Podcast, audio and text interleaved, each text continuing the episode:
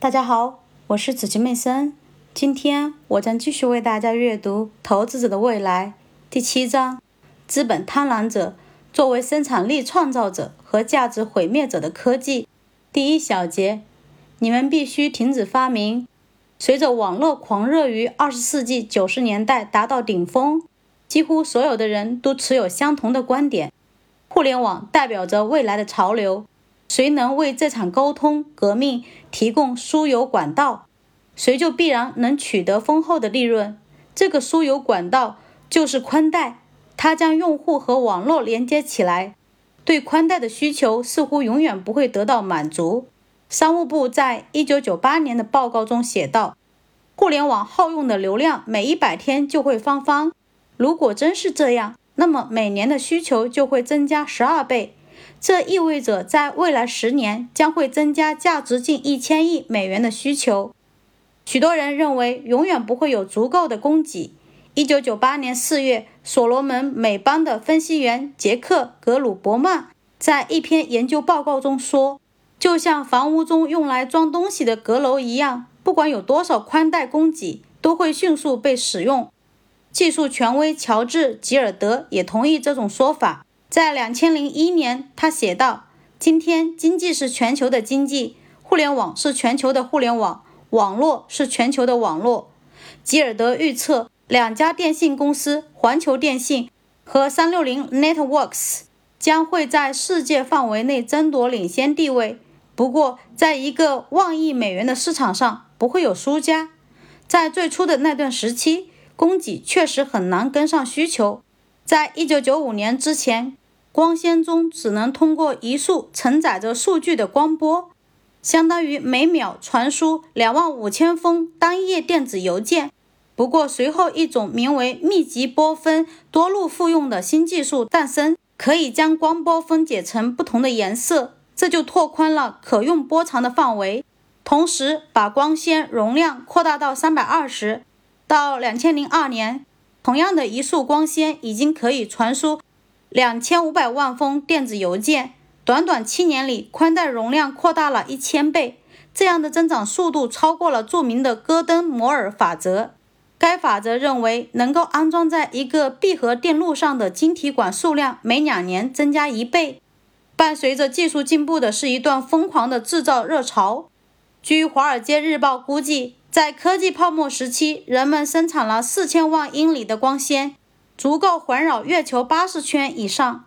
对于电信业来说，不幸的是，需求并没有与供给同步增长。从1999年到2001年，需求仅仅增加为原来的四倍，远低于预期。事实证明，网络时代最被广泛应用的数据是错误的。互联网所用流量最少一年才能增加一倍，而不是每一百天或者更短。随着市场上供过于求越发明显，电信公司别无选择，只好降低价格。在两千年，租用一条连接洛杉矶和纽约、每秒传输一百五十兆字节数据的光缆所需的费用超过一百六十万美元。仅仅两年之后，费用已降到一十五万美元。到两千零四年，花费十万美元就可以做到相同的事情。从一九九六年开始。电信业筹集了超过七千五百亿美元的资金，用以铺设电缆和完成连接。